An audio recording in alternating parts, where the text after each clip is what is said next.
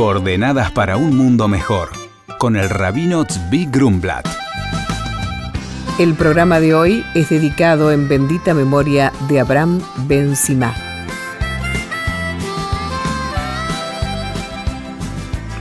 Uno de los temas en boga es el de la autoestima. Es básica para toda motivación hacia el logro del objetivo y la superación personal. Si no existe confianza en la propia capacidad, habrá vacilación y desánimo. Y el ánimo es el motor para avanzar en cualquier tema. Pero ¿no linda esto acaso con el ego, la pedantería, incluso el orgullo o la vanidad más grosera? ¿Cómo conciliamos humildad con motivación y seguridad y confianza personal? Ante todo, humildad no significa estar caído, bajo, esto no puedo, lo otro me es imposible. Eso no es humildad.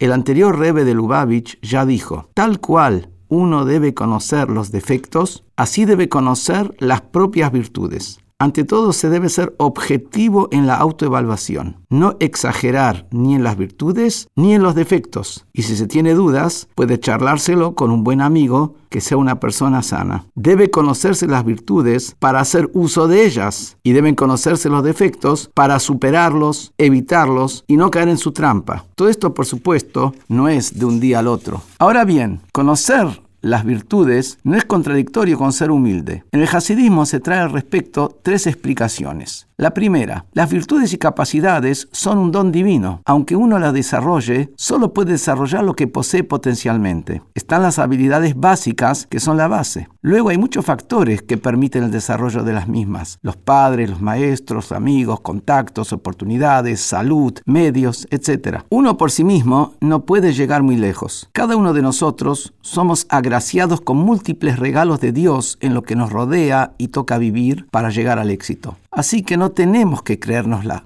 Si alguien se ganó la grande, va a estar feliz, pero no hay lugar al orgullo. Él no hizo nada para recibir el regalo. Todo lo que somos y tenemos, debemos agradecer a Dios porque Él nos manda todo permanentemente. En segundo lugar, cada persona posee virtudes que el otro carece. No hay nadie de más en el mundo. Está en uno que utilice lo que posee. Desarrollar esa virtud y aún más, si yo comparo mis posibilidades con la de otros, sabré que debo ser humilde y respetar a cada uno. En tercer lugar, uno debe evaluar si el otro estando en su misma situación, con sus mismas posibilidades y talentos, no hubiera llegado a mucho más? Entonces, ¿por qué enorgullecerse? Por supuesto, cuando hablamos de éxito, nos referimos ante todo al desarrollo personal con integridad, bondad, entereza, y no al simple éxito económico, de la fama o del poder. Estamos hablando de ser personas de bien, cumplidoras de la misión para la cual Dios nos puso en la tierra.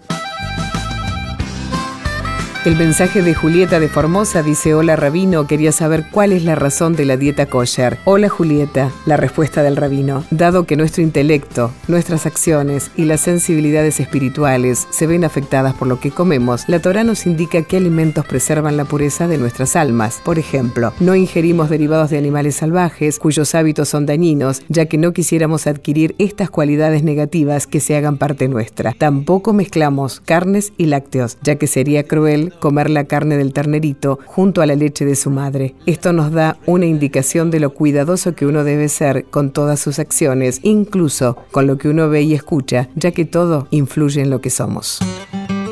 Por consultas al rabino pueden escribirnos a coordenadas.jabad.org.ar. Coordenadas para un mundo mejor, con el rabino Tzvi Grumblat. Shalom y Shabu Tov.